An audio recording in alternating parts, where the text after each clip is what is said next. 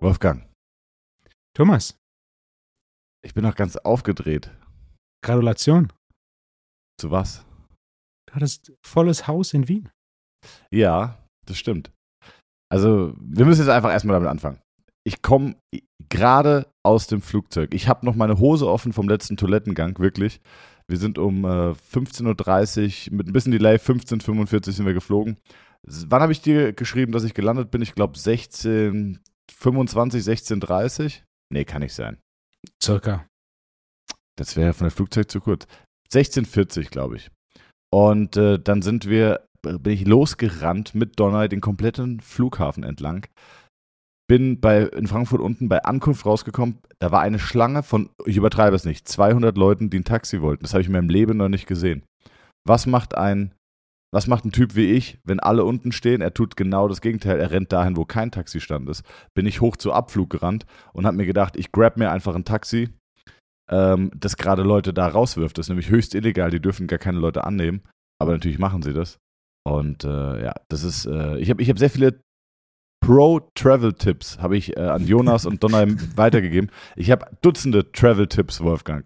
Und ähm, Dann, dann gib mal einen zum Besten. Eins zum Besten ist zum Beispiel, ähm, wenn du in einem Hotelzimmer bist und dann brauchst du ja häufig deine Zimmerkarte, um Licht zu machen. Wenn du aber einfach eine Visitenkarte nimmst, kannst du die da reinstecken. Das geht auch mit einem geknickten Stück Papier in der Regel. Ähm, warum solltest du das tun, wenn du nicht da bist? Angenommen, du willst dein MacBook oder dein iPad laden, dann funktioniert das ja nur oder deine AirPods, wenn du da bist. So kannst du auch Dinge laden, wenn du nicht da bist.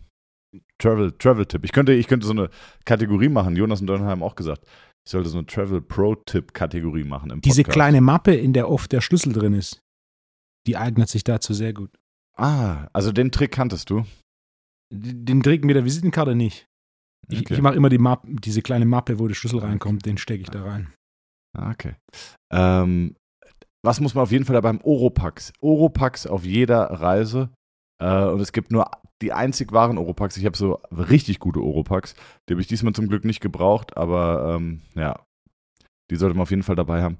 Ja, nichtsdestotrotz, ich hierher gerusht, dann ähm, bin ich gerade, ich bin gerade die Tür reingerannt, hab noch richtig Puls und äh, sitze jetzt, jetzt live im Podcast. Ihr merkt ja, ich habe Lust zu reden, ne? Ich bin es noch gewohnt zu reden. Weil in Wien waren einfach, wir waren 43 Teilnehmer mit den 1, 2, 3 Leuten aus dem Gym noch von, von Galaxy Fitness, müssen wir auch gleich drüber reden. Äh, waren wir dann irgendwann 45, 46 Leute. Jonas war das erste Mal wirklich als äh, vollständiger Dozent da, dabei. Es war, es war unglaublich. Wolfgang, es war unglaublich. Ähm, ich habe äh, Nick, Nick, Shoutout, liebe Grüße, bester Mann äh, vom Galaxy Fitness. Du kennst ihn auch. Das müssen wir auch jetzt gleich mal alles auseinanderklabustern. Und dann äh, sein Vater Thomas. Die beiden machen zusammen das Galaxy Fitness in Bester Wien. Mann. Äh, ja, wirklich, also Nick und Thomas, bester Mann, auch Max und äh, die ganze Gang, Nikolai, äh, Shoutout und, und allerliebste Grüße. Und ich habe Thomas, habe ich mit dem Mittelfuß noch angeguckt, bevor äh, das Seminar losging am Samstag und habe gar nicht mitbekommen, wie dieser Seminarraum immer größer wurde oder sich immer mehr gefüllt hat. Und dann komme ich irgendwann da runter und dann sitzen da einfach wirklich fast 50 Menschen. Also es war wirklich, äh, ja, es war, es war absurd. Es war ab, ich meine, du kennst es, aber das war absurd, dass da in Österreich, in, nicht in Deutschland, 50 Leute sitzen. Und wir haben irgendwann äh, quasi auch gesagt, okay, ist ausgebucht, wir nehmen keinen mehr an, weil wir den Raum nicht kannten und nicht wussten, äh, wie viel Platz brauchen wir und passt es mit den Bänken. Also ja, vielen, vielen lieben Dank an alle Teilnehmer. Es war ein Hammer-Seminar, wirklich. Es hat so viel Spaß gemacht. Die Leute waren unglaublich gut drauf. Die kamen aus Italien, aus Österreich, Deutschland, Schweiz. Ähm, aus Innsbruck kam ein ganzes Team von Base 5. Liebe Grüße. Also es war wirklich, äh, es war wirklich der Hammer. Und äh, ja. Ja. Ich muss erstmal runterfahren. Wir sind in einem ganz unterschiedlichen Mut, ne? Ich brauche dich gar nicht, Wolfgang. Ich kann heute einfach so einen Der- Monolog Der machen. redest hier durch. Ja. Als du Samstag dich den äh, schönen Dingen des Lebens gewidmet hast, habe ich mich mit ernsteren Themen auseinandergesetzt. Okay. Ich war zum ersten Mal bei einer, bei einer richtigen Weinverkostung.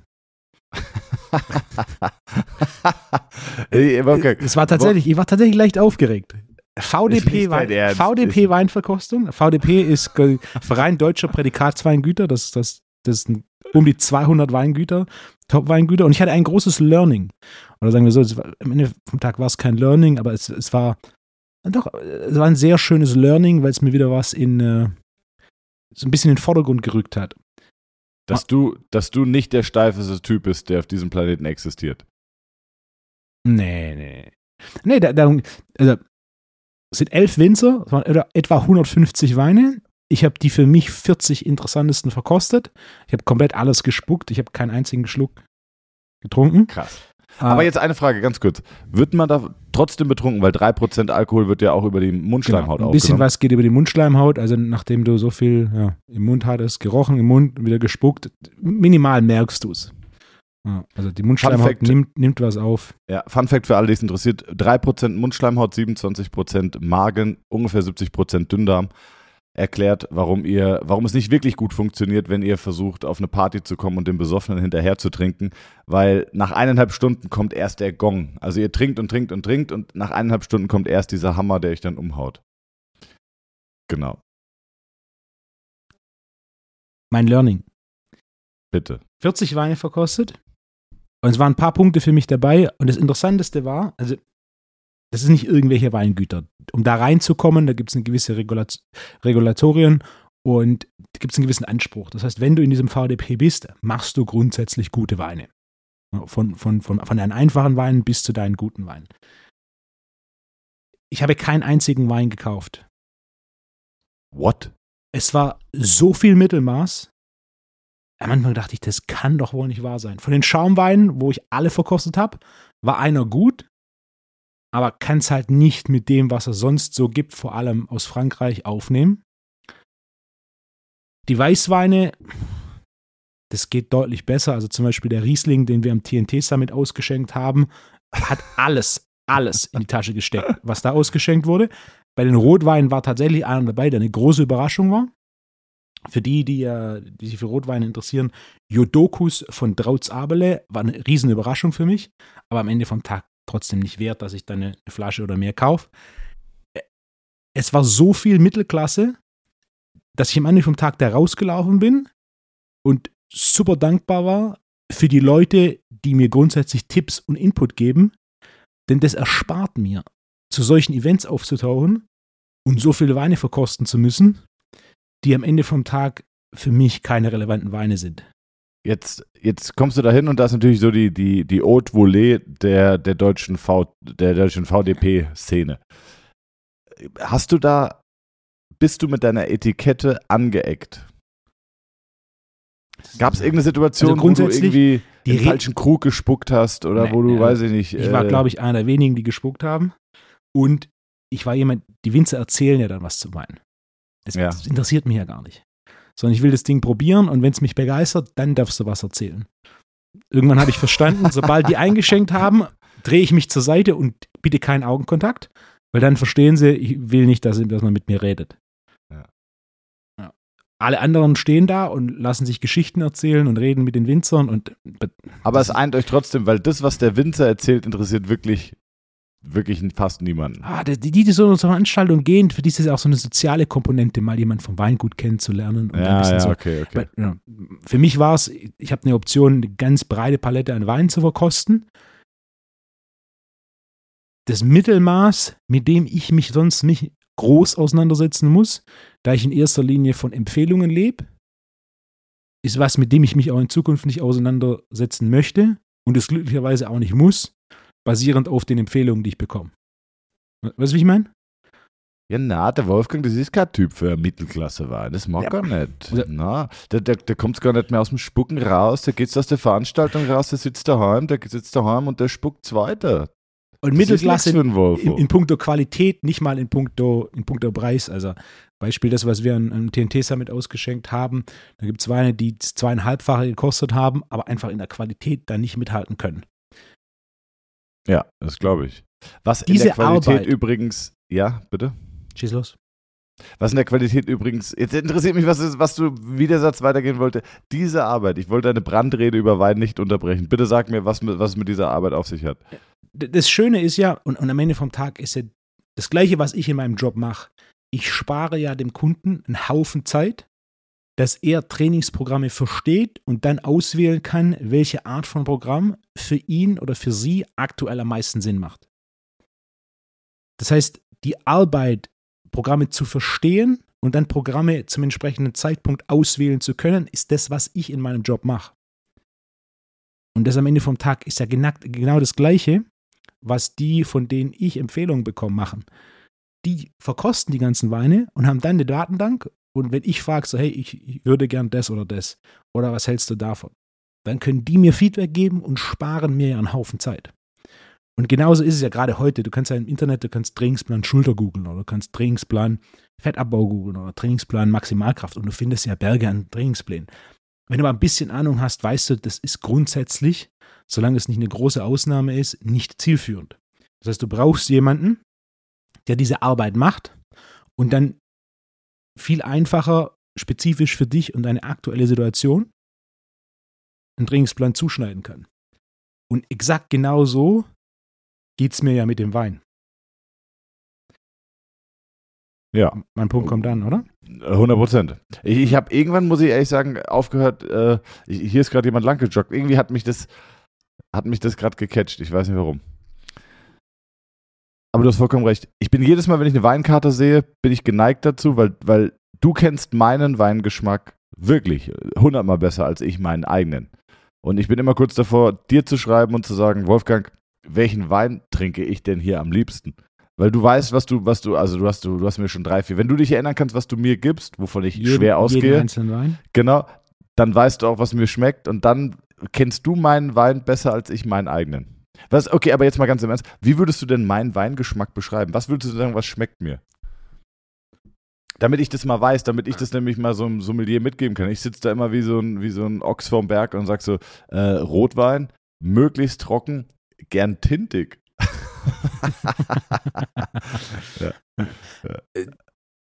Du was, bist, was mag ich denn? Du bist ja. aktuell an einem Status, wo du eine gewisse Menge an Wein getrunken hast und ausdrucksstarke Weine zu schätzen weißt. Das heißt, wenn ein Wein eine sehr klare Richtung hat, war, das waren immer die Weine, wo ich von dir das positivste Feedback bekommen habe. Okay, das klingt jetzt so ein bisschen wie, wie, wie, wie, wie, eine, wie, eine, wie ein Horoskop. Aber was kann ich denn jetzt einem Sommelier sagen? So, hey, ähm, ich hätte gern einen, einen Wein, der Charakter hat oder was? Na, ausdrucksstark ist also grundsätzlich das einfach. Wenn es ein bisschen besser wird, kommt ausdrucksstark. Das heißt, der Wein hat eine klare Richtung okay. und hat meistens so eine primäre Grundaromatik. Ah ja. Okay. Also das ist zum Beispiel ein Rotwein, der dann, der dann super nach Kirsche schmeckt. Oder ja, okay. nach Brombeere. Und so ein Cuvée ist jetzt, ist jetzt nichts für mich. Ah, ja, Cuvée funktioniert ja genauso. Das ist nur eine Frage von, in, in welche Richtung es gehen. Willst du was super Fruchtiges? Beispiel, du hattest, du hattest bei mir mal einen Sauvignon Blanc. Das war so klassische tropische Frucht. Kannst du dich erinnern? Ja. Da hast du am nächsten Tag von allem, was an dem Abend gab, hast du denen als erstes davon erzählt. Okay. Ah. Wolfgang, was ich dir jetzt noch erzählen muss, du bist jetzt hier, wir sind heute in einer völlig falschen Laune.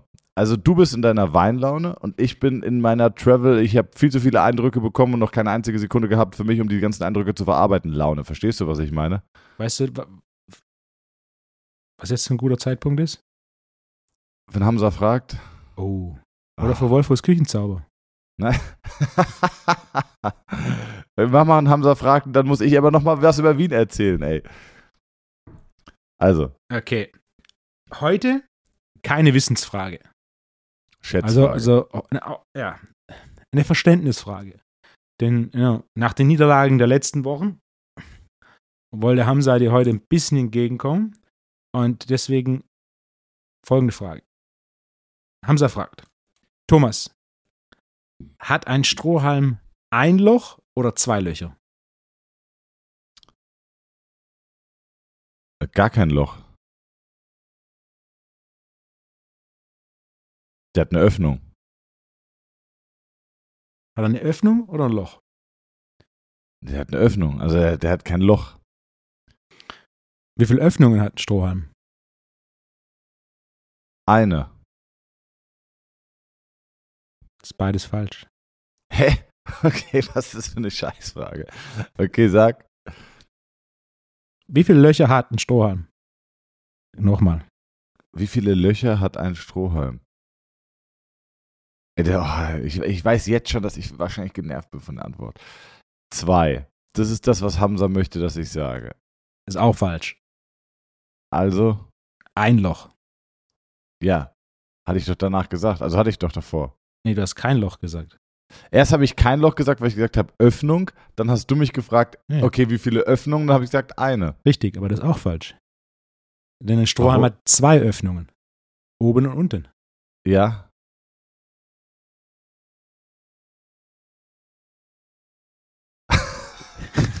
Biss, bisschen mehr Excitement, Thomas. Ja, ich, hab, ich, ich würde gerne kontern mit einer, mit einer äh, Travel Pro Frage aus meiner Kategorie für dich, Wolfgang, die Okay. mir nämlich tatsächlich, die ich mir wirklich überlegt habe, während wir gereist sind. Und zwar angenommen, du bist auf einem, an einem Flughafen und du wäschst dir deine Hände und es gibt natürlich nur so einen Dyson äh, Airwolf. Ja. Was tust du, Wolfgang? Was bist du für ein Typ? Also grundsätzlich ziehe ich diesen Dyson Airwolf tatsächlich dem Papier vor. Wirklich? Er ist ja deutlich angenehmer und einfacher. Oh, das ist aber jetzt mal wirklich spannend. Also jetzt werden wahrscheinlich alle Menschen gerade äh, hell aufhorchen. Aber das ist doch so eine, so eine Bazillenschleuder, dachte ich. Der Dyson, ne, ne, ne, das wäre neu für mich. Warum ist der Dyson Airwolf eine Bazillenschleuder?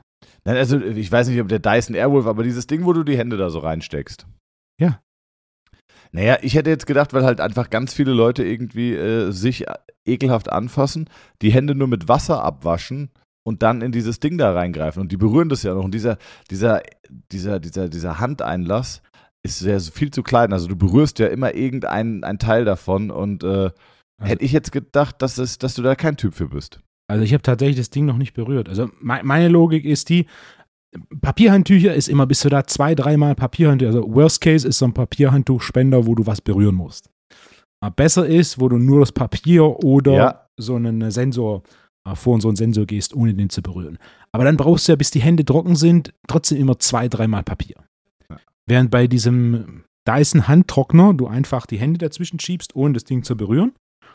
Und das, das war jetzt für mich von meiner Logik her die hygienischste Lösung. Die schnellste und hygienischste Lösung. Da, da bitte jetzt mal nochmal, da bitte Bezug nehmen. Also ich bin mir sicher, da kriegen wir ganz viele Zuschriften. Ähm, okay, ich verschärfe die Frage nochmal. Es gibt keinen Dyson Lufttrockner und auch die Papiertücher sind leer. Was tust du jetzt? Nicht meine Hände waschen und die Türe mit den Füßen öffnen und schließen. Okay. Oder schließen muss ich sie nicht am Flughafen. Und oftmals gibt es am Flughafen auch keine Türen. Viele Ja, Flughafentoiletten Ja, sind türen stimmt. Oh, Was stimmt. sehr- ist mir gar nicht aufgefallen. was sehr ja, hygienisch ist. Stimmt. Hast recht. Also, wir hatten in der Reisegruppe von, ähm, also folgende Möglichkeiten haben wir, haben wir in Betracht gezogen. Entweder auf die Toilette gehen, sich Klopapier nehmen und die Hände damit trocken machen. Den klassischen zweimal die Hände ausschleudern, bis so 80% des groben Wassers weg ist. Die, die Hose leicht antatschen, also nicht komplett abreiben, sondern nur so zwei, dreimal kurz angetatscht, dass äh, 70 bis 80 Prozent der Flüssigkeit weg ist. Ähm, und wir hatten einen in der Reisegruppe, ich sage jetzt einfach, ich sage jetzt, also ich sage nicht, wer es war, ich sage nur, es war nicht Donner, ähm, der gesagt hat, den Pullover von innen benutzen. Also das habe ich auch noch nie gehört. Das Also seine nassen Hände von unten unter dem Pullover und dann den Pullover, die Pullover-Innenseite benutzen. Das fand ich äh, auch sehr, sehr skurril. Ja. Ähm, war weg, wo wir gerade bei Technik sind, Wolfgang. Lass mich noch mal ganz kurz bitte auf Wien zurückkommen, okay? Gerne. Ähm, warst du mal in diesem Galaxy Fitnessstudio? Ich war sogar im Rohbau. Oh, ja, Rohbau bestimmt auch spannend. Warst du aber in einem, im fertiggestellten? Da musst du hin. Also, da musst du hin. Wir können auch gleich nochmal über, ähm, über das Gym reden. Da war ich nämlich heute mit äh, Donner noch trainieren heute Morgen. Haben wir gedacht, okay, gucken wir uns auch mal an. Ähm, das Galaxy Fitnessstudio, wer nach Wien kommt, wirklich, jetzt mal Ja. Spaß beiseite und ohne die Jungs irgendwie promoten zu wollen. Also natürlich tun wir das, aber das, das ist jetzt kein, äh, ja, das ist jetzt keine Werbung, sondern das sind wirklich Fakten. Dieses Gym ist unfassbar krass. Ich war in meinem Leben noch nicht in einem so krassen Fitnessstudio. Und zwar, die Geräte sind gut, okay, sie haben nur Atlantis-Geräte. Ähm, es sieht eigentlich aus wie ein Boutique-Personal-Training-Studio, aber als riesiges Fitnessstudio. Die Geräteauswahl ist unfassbar. Also da wurde wirklich nur das Beste vom Besten vom Besten an Geräten äh, genommen.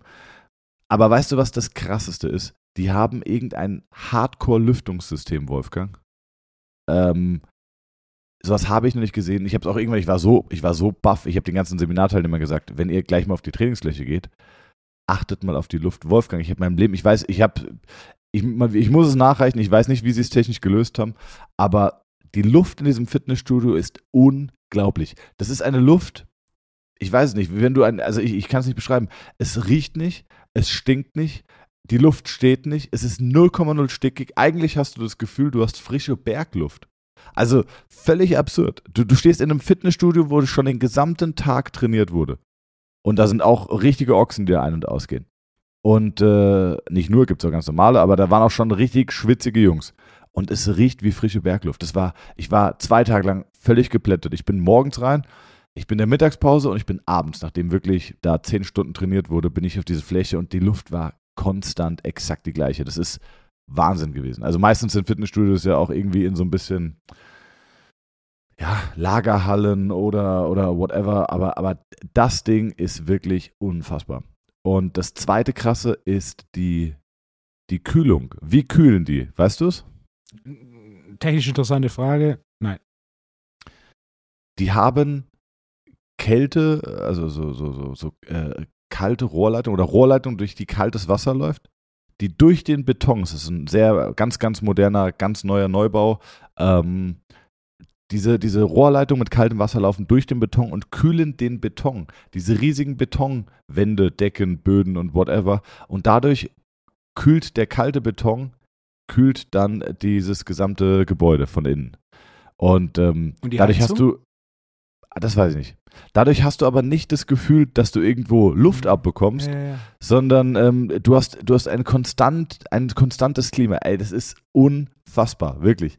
Also wer nach Wien kommt, geht ins Galaxy Fitnessstudio. Äh, Personal auch absolut der Hammer, wirklich. Ähm, wir können es wirklich, wirklich nur empfehlen. Wenn ich nicht 100% geflasht gewesen wäre, dann hätte ich dieses Fass jetzt nicht so groß aufgemacht, aber es war wirklich Wahnsinn. Und äh, ja, woher kennst du die Jungs? Woher kennst du Nick? Liebe Grüße auch noch von äh, äh, NHTC, ist sein, sein Personal Training. Ähm, ich glaube, er hat auch einen Podcast. Ähm, könnt ihr auf jeden Fall mal schauen. Über Galaxy Fitness findet ihr die Jungs bestimmt alle. Woher kennst du den? Shoutout an Nick. Ich kenne Nick noch, als er Judo gemacht hat. Nicks Gi hängt bei mir im YPSI. Der blaue Judo Gi. oder wie sein Papa gern sagt, Judo. Äh, tatsächlich ist nicht nur sein Papa, der Judo sagt, sondern in Österreich heißt es Judo. Mhm. Also die, die korrekte Hat er mir auch gesagt, ja. Ja, korrekte Aussprache ist Judo in Österreich. Äh, Nick hat auf ho hohem Niveau, höchstem Niveau, äh, Judo gemacht. 13-facher Staatsmeister in Österreich. Und damals kam er noch als äh, Judoka oder Judoka. Äh, Was, was, was, ist, was ein Judoka ist? Ist der, der das Genau, der- Anfängerlevel? Nee, der, der Judo macht. Ah, okay, Er okay. kam damals zu mir, da hat er schon whatever, zehnmal Staatsmeisterschaft gewonnen oder so. Und quasi für, für das, den letzten, das letzte Kapitel seiner, seiner aktiven Laufbahn kam er zu mir und haben wir zusammen gearbeitet. Und dann ging seine aktive Laufbahn zu Ende. Und dann hat er quasi dieses Trainerding angefangen und hat dann auch bei mir äh, die A-Lizenz bei mir gemacht und hat darüber hinaus auch noch die ganze Reihe von Seminaren gemacht. Ich würde schätzen, sie hat um die 12 bis 15 Seminare. Ähm, und so sind wir eigentlich immer über die Jahre in Kontakt gewesen. Und so kam ich dann auch, als ich das letzte Mal in Wien Seminar gegeben habe, haben wir dann am Samstagabend sind wir rausgefahren nach Berchtoldsdorf und haben uns den Rohbau des Galaxy angeschaut. Wahnsinn. Da ist einfach ein Basketball- und Fußballplatz auf dem Dach. Ich erinnere mich noch, als ich die, bevor das Ding überhaupt, bevor es den Rohbau gab, hat er mir schon die ersten Pläne vom Architekten gezeigt und ich war, also die Mischung aus Architektur und Funktionalität ist definitiv in Europa einzigartig und auf der Welt kenne ich auch nichts. Was nicht heißt, dass es nichts gibt, aber ich kenne auch nichts, das damit mithalten kann. Also es ist schon sehr, sehr durchdacht. Auch nix Ansatz äh, bei der Planung des Gyms ist ein Ansatz, von dem ich selbst ein sehr großer Freund bin. Er ist um die Welt gereist und hat sich Dutzende Gyms angeschaut und geschaut, okay, was machen die? Was machen sie gut? Was ist interessant für mein eigenes Gym? Und hat dann so nach und nach diese Idee Galaxy Fitness ausgearbeitet und hat da jetzt auch ein Ding hingestellt, das so in dieser Form Also wirklich. das beste Gym. Österreichs. 100 Prozent. Und das kann ich sagen, denn ich war in wahrscheinlich Österreichs bekanntesten Gym heute Ja. Morgen. Vielleicht ist das jetzt, vielleicht ist jetzt die Brücke. Ähm, warst, du, warst du schon mal im Dust Gym? Ja. Ich war heute zum ersten Mal da. Ich habe mir überlegt, okay, unser Flug ist um 15 Uhr, was machen wir den Vormittag über?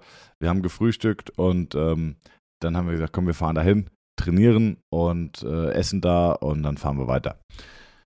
Und wir sind da hingekommen und man ist schon irgendwie aufgeregt. Also das kennen bestimmt viele Zuhörerinnen und Zuhörer, äh, die auch Seminare bei Wolfgang, Seminare bei mir gemacht haben. Ähm, ihr, ihr kennt uns aus dem Podcast und ähm, wenn man dann irgendwie mal im YPSI wirklich ist und äh, man kennt es von Fotos und auf einmal ist man da oder, oder man ist bei Training und Therapie. Äh, häufig ist man enttäuscht, muss ich sagen, dieses Never Met Your Idol. Ähm, also beim YPSI denkt man auch, das muss krasser sein. Bei Training und Therapie denkt man so, okay, das ist alles. Also so, sieht Aber, viel größer ja, aus. Dieses Never Ja. Met Your Idol, da bin ich tatsächlich überhaupt kein Fan von. Denn das bedeutet grundsätzlich immer, wenn dieser Spruch tatsächlich zutrifft, bedeutet es, dass jemand oder dass dieses Idol in der eigenen, eigenen Entwicklung einfach unvollständig ist. Das Problem, Wie meinst du das? also das Problem, das du hast mit dieser Never Met Your Idol Aussage, ist, wenn du selbst nur einen Teil deines Idols siehst, was auch immer das Idol ist, ob Person oder Ort, und einfach alles andere ausblendest. Und das ist das, was die meisten machen. Was auch immer grundsätzlich dafür sorgt oder darauf basiert, dass das Idol nur einseitig entwickelt ist. Also Beispiel, vor Jahren hat mir mal einer erklärt, so Thailand, wie schrecklich. Äh, Er war da, ne? du, du, hast, du stellst dir da vor, basierend auf den Fotos, dass du da alleine am, am Strand liegst. Und, aber in Wirklichkeit liegst du am Strand mit hunderten anderen und ständig will dir irgendjemand was verkaufen. Dann sage ich, ja, ja, aber Punkt Nummer eins, du hattest eine Idee, aber du warst auch definitiv am falschen Strand.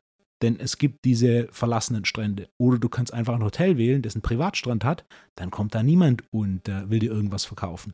Oder du gehst auf ein Hotel oder ein Hotel auf eine Insel, wo sonst niemand ist, außer das Hotel, dann hast du ebenfalls diesen einsamen Strand.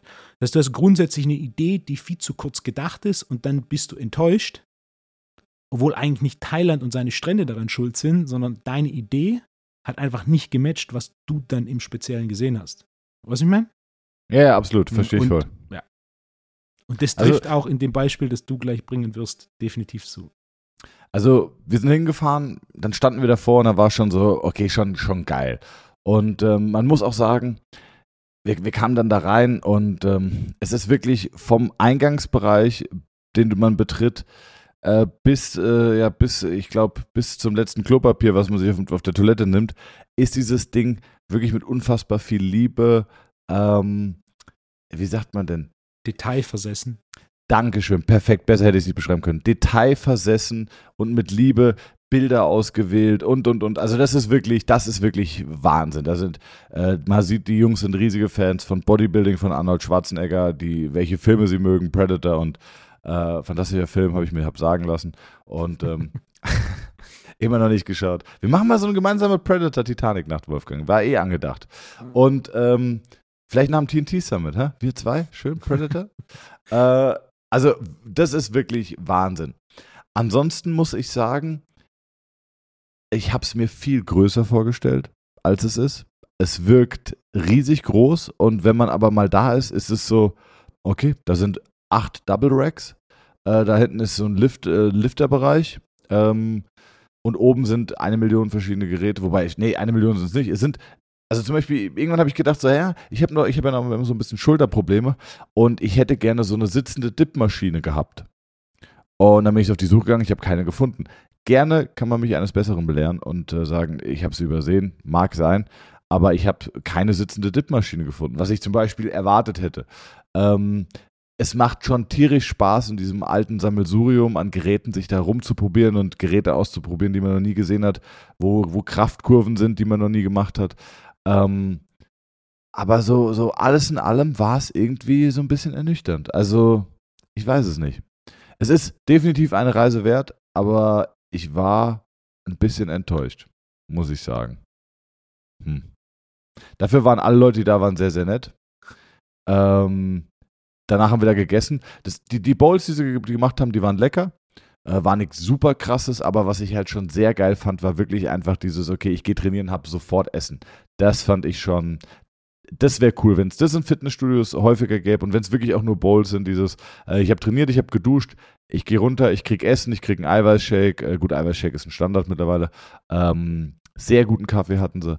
Aber irgendwie, irgendwie, weiß ich nicht, da, dafür, dass es das beste Gym der Welt sein soll, fand ich so, fand ich so ein bisschen mittelmäßig. Also ich muss sagen, da war ich vom Galaxy Fitness, also da würde ich eher sagen, zieht euch mal das Galaxy Fitness rein, wenn ihr auf Architektur und so Wert legt. Ähm, das ist natürlich ein ganz anderer Ansatz, aber das ist genauso besuchenswert wie das, wie das, mhm. das Gym, ja. In puncto Architektur und Ausstattung ist Galaxy Fitness von, von allem, was ich bisher gesehen habe, definitiv das beste Gym in Österreich. Äh, das Gym punktet in, aus einer Perspektive unglaublich und das ist der Museumsaspekt. Ja, ganz genau. Und, und das ist was, das ist großartig. Also, was sie da für Details haben und was du da alles siehst. Von der, der übergroßen, was ist es, T800, glaube ich. Ja, ja, genau. Uh, der, der, T800 und, und auch die, die ganzen Bilder, die sie haben. Ja. Das der ist, Museumsaspekt hat mich, ja, hat mich genau. wirklich begeistert. Ich war ja auch einmal dort. Ja. Und danach, also wenn du zum Beispiel eine tolle Ausstattung willst, was die Ausstattung und das Ausstattungskonzept angeht, ist das Gold's Gym Venice. Mein Favorite Gym, in dem ich je war.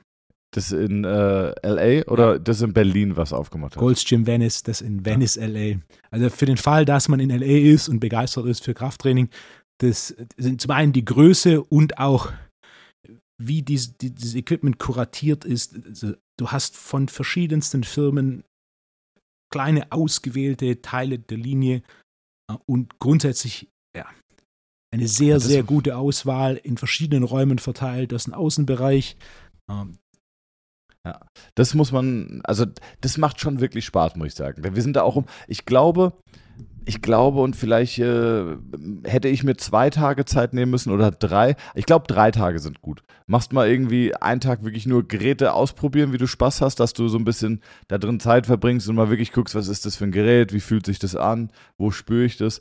Ähm, und dann ein, ein Oberkörpertraining, ein Unterkörpertraining, weil es ist so, ich habe dann an den meisten Geräten zwei Sätze gemacht, einfach um mal viele Sätze oder viel auszuprobieren.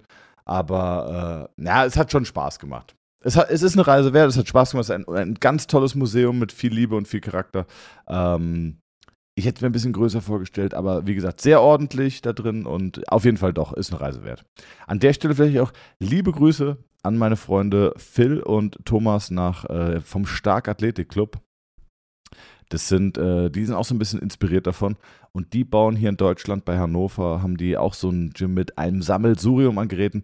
Thomas ist ein Liebhaber, der guckt, glaube ich, jeden Tag bei eBay Kleinanzeigen, wo gibt es alte Fitnessstudio-Geräte, ähm, restauriert die selber. Und ähm, wer in der Nähe von Hannover Bock hat, so ein bisschen das Gym-Feeling zu genießen und äh, wirklich äh, auf Jungs Bock hat, die, die Krafttraining und Powerlifting und so feiern, äh, dann gerne mal in das, äh, in ähm, den Starkathletik-Club bei Hannover. Shoutout, liebe Grüße an die Freunde. Wolfgang, haben wir richtig was durch hier? So, soll ich mal auf meine Liste gucken? Hast du eine Liste? Natürlich, Thomas. Ach, Wolfgang. So, sollen wir Wolfos Küchenzauber ja, bitte, ich, ich, ich würde ich würd mich freuen, wenn wir Wolfgangs Küchenzauber machen. Wolfos also, Küchenzauber. Wolfos kleinen Küchenzauber. Donner, spiel den Jingle ab. Dünsten, dämpfen, blanchieren und garnieren. Wolfos kleiner Küchenzauber. Ja, für jung und alt, groß und klein. Mmh, lecker, das schmeckt mir. Alright, okay.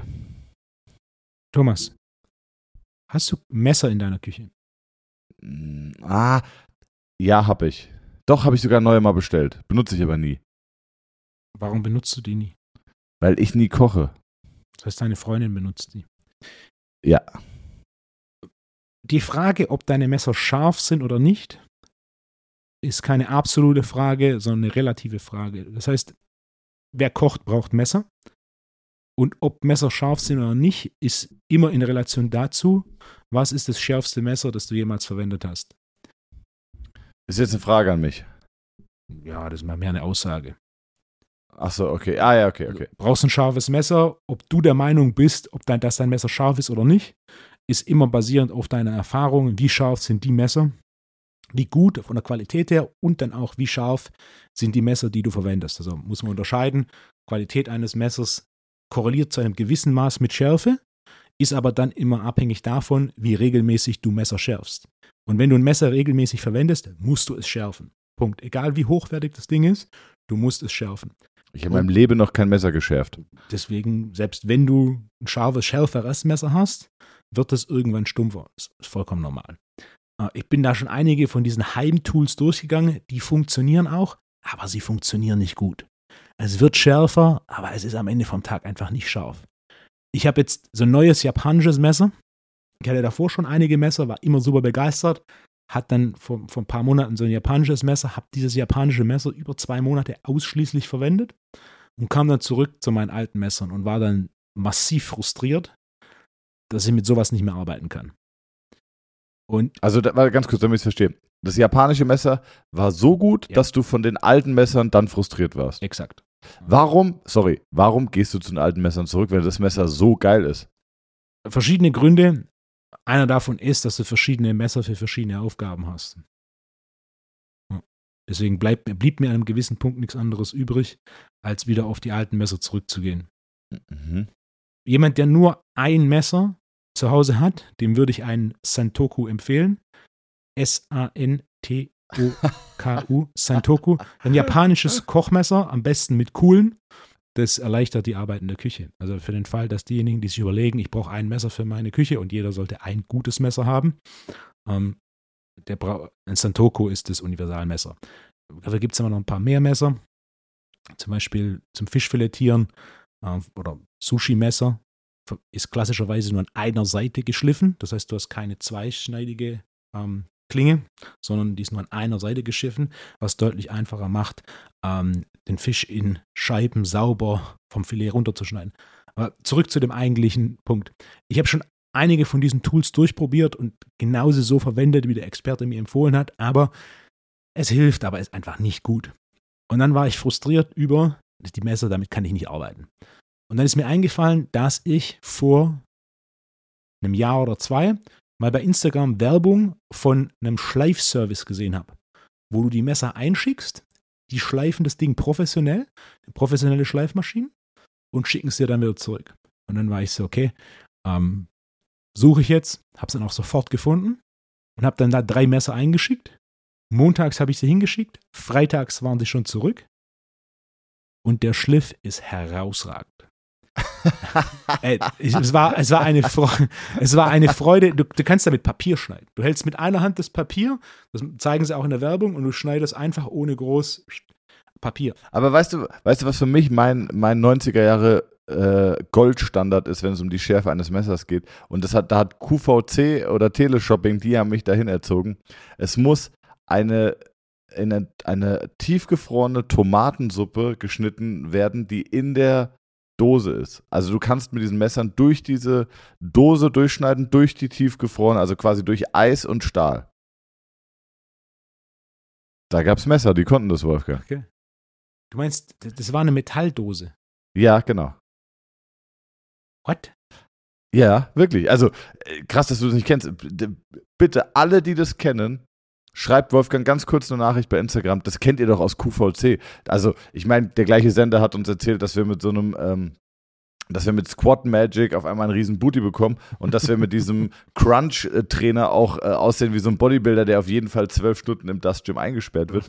Aber, äh, aber die konnten damals, äh, die konnten damals äh, die Metalldose und die gefrorene Tomatensuppe durchschneiden. Das war mein Goldstandard für die Schärfe eines Messers. Aber ich freue mich so, wie du dich gerade gefreut hast.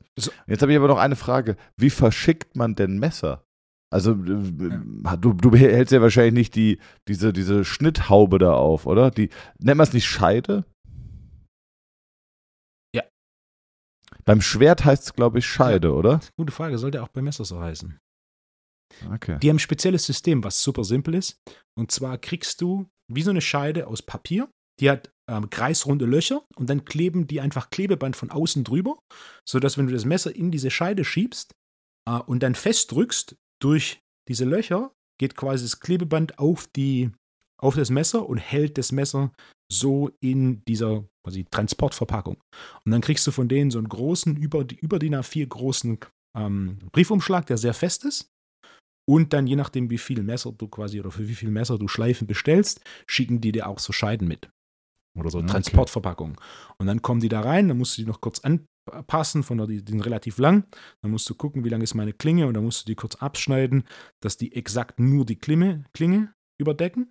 Dann machst du die in den Umschlag, klebst das Ding wieder zu und schickst du das ab. Ist so ein DHL-Sticker schon innen drin dabei. Und dann kriegst du das wieder zurück. Okay.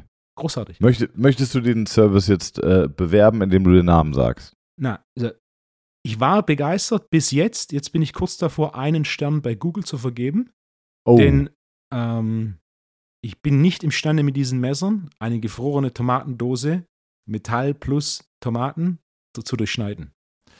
Das glaube ich nicht, Wolfgang, weil das hast du ja nicht probiert. Du kanntest ja nicht den internationalen Goldstandard der Messerschärfe. Den habe ich dir ja gerade erst erzählt. Das heißt, Ja, ich äh, erwarte. Ich vermute, du- dass das nicht geht. Dementsprechend, weißt du? Du vermutest. Mein Standard, mein Standard, mein Standard war hoch und ich dachte, ich bin super begeistert. Aber jetzt hast du den Standard nochmal viel weiter oben angesetzt. Dementsprechend, So ein Papier durchschneiden, das erwarte ich von jedem scharfen Messer. Das kann hier auch mein Ikea oder mein Zwillingsmesser. Welche, welche Note, will- auf einer Skala von 1 bis 10, wenn es keine 8 gibt, was würdest du die Sieben. Schärfe von einem, keine 7? Ich habe noch nie ein Ikea-Messer verwendet, wenn das jetzt deine Frage ist. Aber grundsätzlich in der Verarbeitung ist ein Ikea-Messer Nee, ich meinte ein einfach. Zwilling, Zwillingmesser. Äh, ich habe auch noch nie ein Zwillingmesser verwendet. Aber ich habe Ja. Gutes gehört von Zwillingmessern, was ähm, angeht, wie leicht sie sind und wie sie in der Hand liegen. Was ein wichtiger Aspekt ist. Und ein zweiter Aspekt ist natürlich auch die Verarbeitung des Stahls der Klinge. Ähm, ja, Warst, du- warst, du früher so ein, warst du früher so ein Schweizer Taschenmesserjunge? ich hatte also Jungs- Schweiz, ja, ich hatte ein kleines Schweizer Taschenmesser. Ich auch, in Rot. Richtig, ich auch. Hatte es eine Lupe bei dir? Es hatte einen Korkenzieher, es hatte einen Schraubenzieher, wenn ich mich richtig erinnere. Mhm. Natürlich ein Messer. Ah, das ist so ein ganz Weiß kleines. gar Eine nicht. Säge ist immer noch dabei Genau, eine gewesen. Säge, glaube ich. Und eine Schere. So eine kleine Mini, so eine Genau, das, Fuddelschere. ja, genau, genau, eine Schere war auch drin. Aber ich glaube, das Ja. war's. Ich hatte nicht diese Mhm. ganz großen, da gab es noch diese richtigen, diese, diese großen Dinger, die hatte ich nicht. Nee, nee, nee, ein Schraubenzieher war nicht dabei. Ich glaube, es war, es war Messer, Säge, Schere. Ah, doch, doch, doch. Das, du hast bestimmt hast du diese Kombi gehabt aus Schraubenzieher, also äh, Schlitzschraubenzieher und ähm, Dosenöffner oder Flaschenöffner. Na, Dosenöffner war keiner rein. Flaschenöffner glaube ich auch nicht. Ich muss mal, mal nachher googeln, was für Schweizer Taschenmesser es gibt. Ah, es gibt ja, es gibt ja riesige, die sind ja, die haben ja wirklich eine Million Funktionen. Aber also Schweizer Taschenmesser als Junge war das schon ein Ding. Wollte Ja. man schon haben, finde ich, ne? Schweizer Ab wie Taschenmesser. vielen Jahren kriegt man, kann man das denn verschicken? Wann kann ich denn dem, dem, dem Sohn vom Jonas mal so ein Schweizer Taschenmesser schenken? Ich würde es ihm jetzt direkt sch- schenken und dann zu Weihnachten kriegt er noch einen äh, Gutschein für einmal Schleifen bei Messerbrief. Und spätestens dann äh, muss Jonas in den Kindergarten kommen für ein Gespräch äh, und das Messer ab, abholen, das sie dem jungen Mann abgenommen haben. Ja.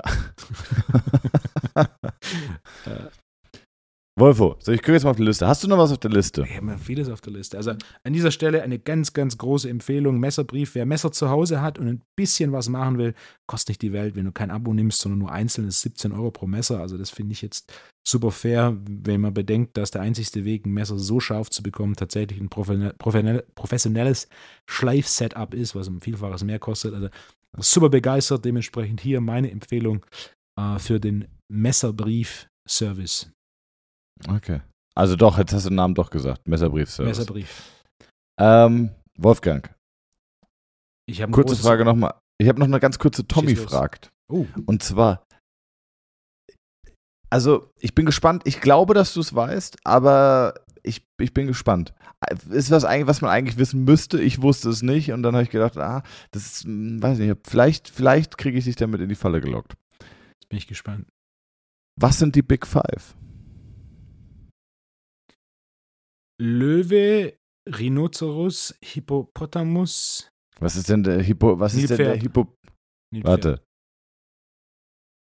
Ja, Also okay, Löwe, warte. Rhino, Hippo. Ja. Ähm, die Giraffe sollte zu den Big Five dazuzählen, oder? Und das Nashorn sollte auch dazu zählen. Bei der Da Giraffe. fehlt das ja noch eins. Nee, das sind dann, das sind dann, das sind fünf. Also, wir haben Hippo, Löwe. Wir haben Hippo. Okay. Hippo, Ey, Hippo, aber geil, Hippo. geil, dass wir das beide nicht wissen. Weißt du, so viel Bullshit-Knowledge. Ich weiß, dass Ja. Russland elf Zeitzonen hat und kriegt die Big Five nicht hin, ey. Leck mich am Arsch. Also. Okay. Also, Hippo. Hippo. Ja. Nashorn. Mhm. Löwe. Mhm. Elefant. Mhm.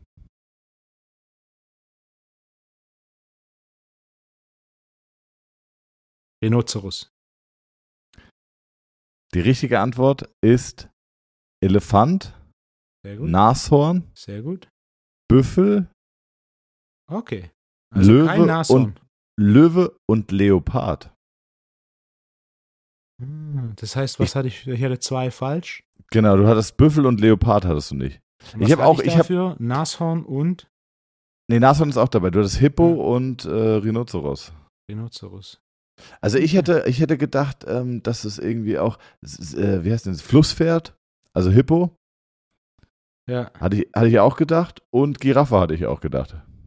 Na, Gir- Giraffe ist nicht, Giraffe sieht man zu einfach. Und die Big Five zu sehen, ist ja nicht ganz so einfach. Ja, ja. Und Giraffe hatte ich, ich habe schon Giraffen gefüttert in, in Abu Dhabi.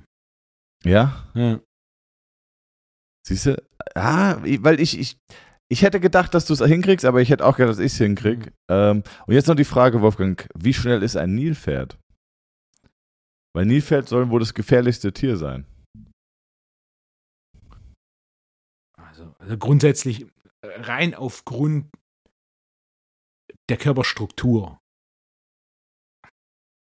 kann, kann ein Nilpferd nicht schnell sein. Also mit was vergleichst du es jetzt? Naja, mit äh, einfach, einfach kmh. Das ist nicht, das geht gar nicht. Das sind viel zu dicke Beine. Das sind dicke, kurze Beine. Da, da kannst du nicht schnell sein. Also, Ach, können d- was ist dicke, das- kurze, ja. was ist das schnell? Also, das ist eine Frage von Physik, nicht, dass wir jetzt hier. Ne? Äh, Wie viel kmh? Wie viel kmh ein ein, ein kann Löwe ist unglaublich schnell. Mhm. Leopard, Gepard ist, ist, ist plus minus da, wahrscheinlich sogar noch ein bi- bisschen schneller. Das Nilpferd ist nicht schnell. Also nur aufgrund der Körperstruktur. Es, es, es geht gar nicht, dass es schnell ist. Es würde auch, es würde auch krass lustig aussehen, wenn es Ja. schnell wäre. Also es würde ja auch ausgelacht von allen anderen Tieren, wenn so ein, wenn das jetzt mega schnell wäre. Wie schnell ist der schnellste Mensch? Usain Bolt rennt 36 Stundenkilometer, wenn ich das richtig Nee, kann nicht sein, kann nicht sein. In der Bundesliga sind, wobei, ja, weiß nicht, ob die das über 100 Meter halten, könnte schon sein. In der Bundesliga gibt es, glaube ich, äh, eine Handvoll Spieler oder zehn Spieler, die jetzt äh, über 36 laufen.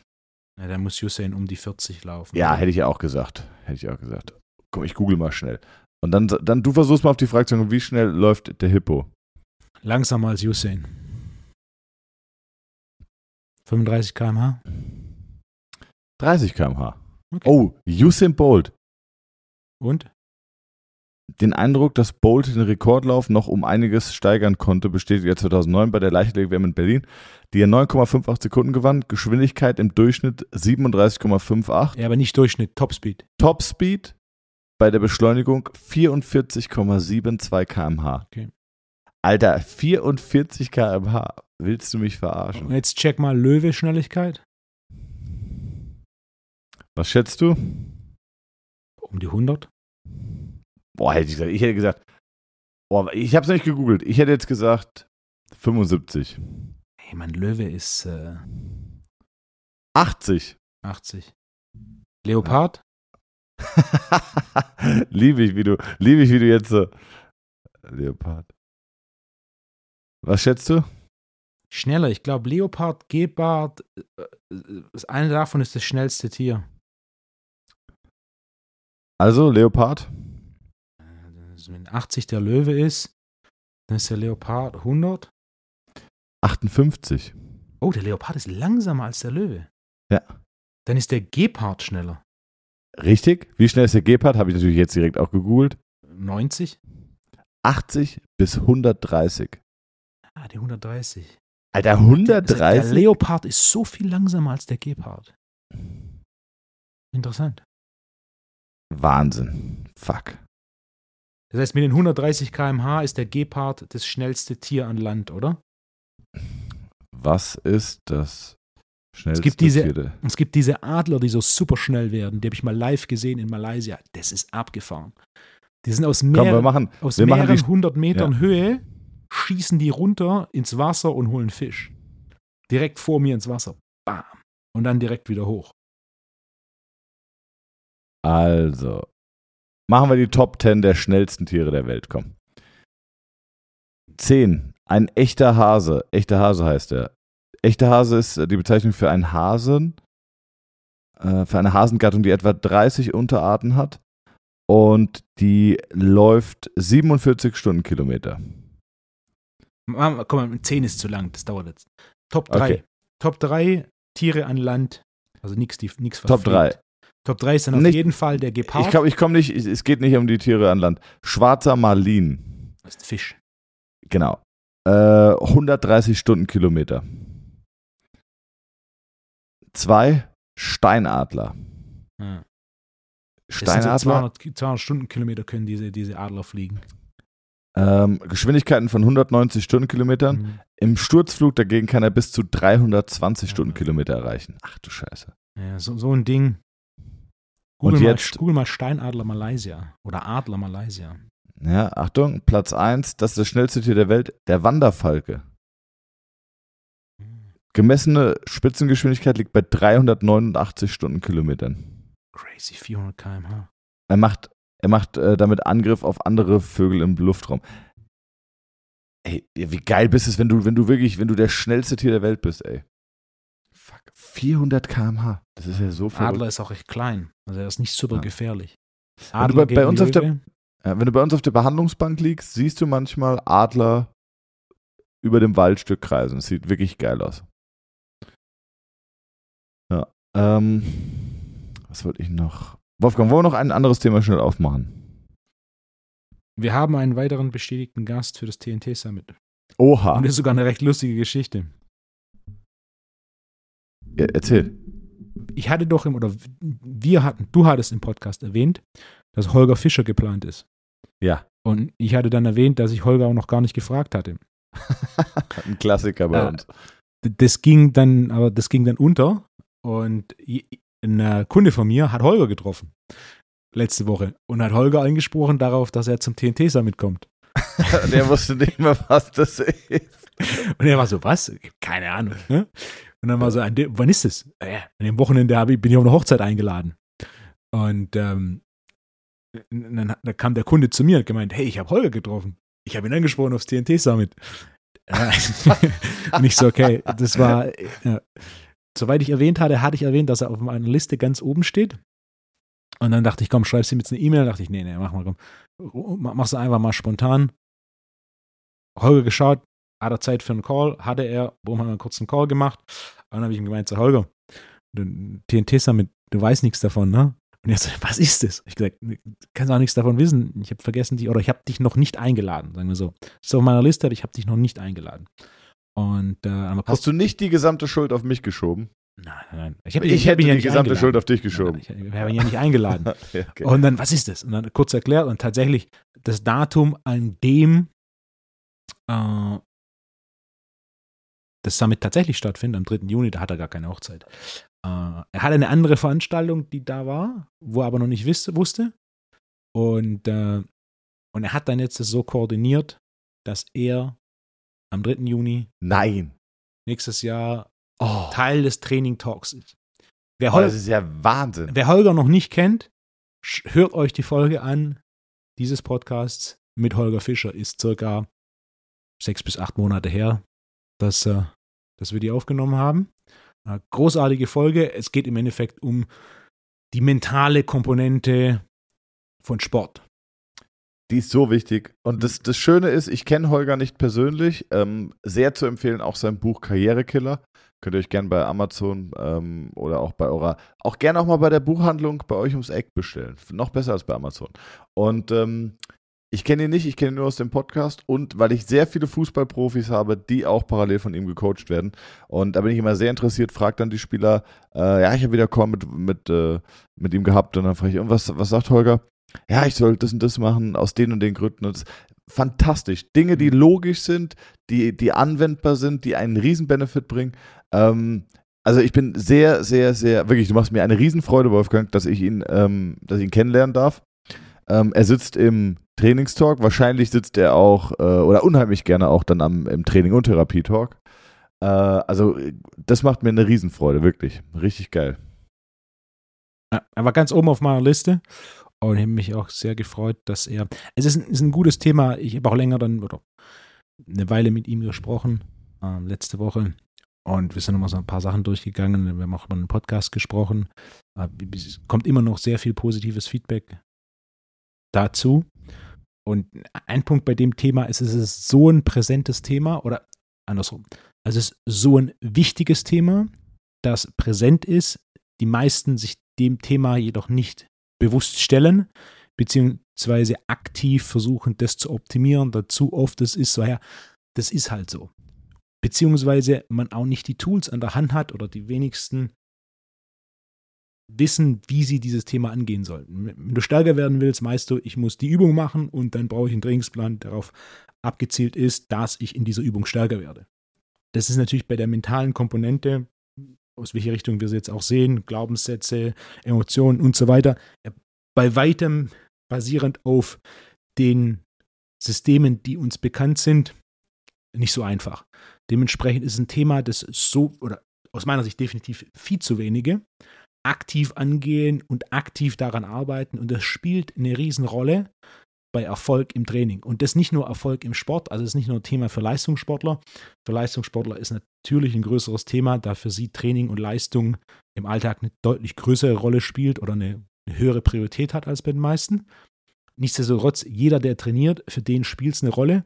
Und sein Buch Karrierekiller, da geht es ja genau genommen nicht mal um Training, sondern es geht darum, diese einzelnen Aspekte aktiv zu optimieren, um ja. so quasi einen erfolgreichen, erfüllten Berufsweg zu haben. Ich glaube, was, was, was ich aus der Arbeit von ihm kenne, ist, äh, ist wirklich fantastisch. Also häufig, und das, das ist genau der Punkt, den du gerade gemacht hast, es muss nicht immer um den Sport gehen, sondern es ist auch wunderbar übertragbar eigentlich in, in jede Form von Karriere, sei es äh, eine akademische Karriere, sei es eine wirtschaftliche Karriere oder eine sportliche. Ähm, jeder, der Karriere macht oder dem Karriere wichtig ist, fokussiert sich zu häufig nur darauf. Wenn es in der Karriere mal nicht läuft, dann gerät dieses gesamte Konstrukt und die gesamte persönliche Identifikation sehr, sehr stark ins Wanken und ist ja ins Bröckeln. Und das macht ja sehr viel mit einem. Also wenn dein gesamtes Selbstbewusstsein oder deine gesamte soziale Identifikation nur von dieser Karriere abhängig ist, egal ob Fußballprofi oder Manager, dann ähm, und du hast ein Problem, dann hast du ein sehr, sehr zentrales Problem. Und einer der Ansätze, ich glaube, das, das ist okay, wenn man das sagt, ist, dass man quasi noch andere Bereiche aufbaut, in denen man Erfolge feiert. Also äh, ein klassischer äh, ein klassischer Tipp, den ich jetzt häufiger gehört hatte, war für Fußballprofis zum Beispiel, fangen wir mit Golf an. Golf ist wohl eine wunderbare Sache, weil Golf ist koordinativ extrem anspruchsvoll. Es groundet dich, aber du führst auch sehr, sehr schnell, äh, du, du feierst sehr, sehr schnell auch Erfolge. Also du, du wirst besser, der Ball fliegt, dein Spiel wird besser und, und du freust dich und du hast ein schönes Hobby, bei dem du Erfolge feiern kannst. Das heißt, läuft es mal auf dem Fußballplatz nicht, hast du trotzdem noch Erfolge abseits des Fußballplatzes. Dazu ist es ein toller regenerativer Sport. Du bist draußen, es braucht nicht viel körperliche Anstrengung, was also bei der ganzen ähm, sportlichen Belastung, was Training und, und, und Wettkampf angeht, ähm, lässt sich das wunderbar vereinen. Und ähm, das ist so vollkommen logisch, dass man, oder lerne ein Musikinstrument, lerne Sprache, aber schau, dass du Erfolge abseits deiner, deiner, deiner Kernkompetenz entwickelst. Und äh, das ist vollkommen logisch und äh, ja, so anwendbar. Also du machst mich wirklich sehr, sehr glücklich. Ich freue mich tierisch. Vielleicht sollte man an der Stelle, ähm, lieber Donner, auch nochmal hier die Homepage äh, updaten, was unsere ersten zwei Speaker angeht. Zwei haben wir bis jetzt die offiziell, ich frage jetzt dich, bevor ich es wieder raushau, die offiziell zugesagt haben, richtig? Ja, die beiden, die zugesagt haben und die wir announced haben, ist einmal Dr. Feucht und das andere Mal Holger Fischer. Fuck, ey. Also das ist ja. Das ist ein gutes Line-Up. Also ne? äh, das, das Line-Up ist, ist, ist Weltklasse. Also das ist wirklich Weltklasse. Ich meine, du kannst natürlich auf einen, äh, auf einen Chirurgenkongress gehen und kannst dir da einen Dr. Feucht anhören der aber auch in einem Fachchinesisch redet, dass es für den, für den Endverbraucher nicht konsumierbar ist. Ähm, und einen Holger Fischer wirst du wahrscheinlich nirgendwo finden. Und die zwei alleine, in einem Line-up zu finden, wo man wirklich, und das ist ja unser Anspruch, konsumierbare Informationen präsentiert.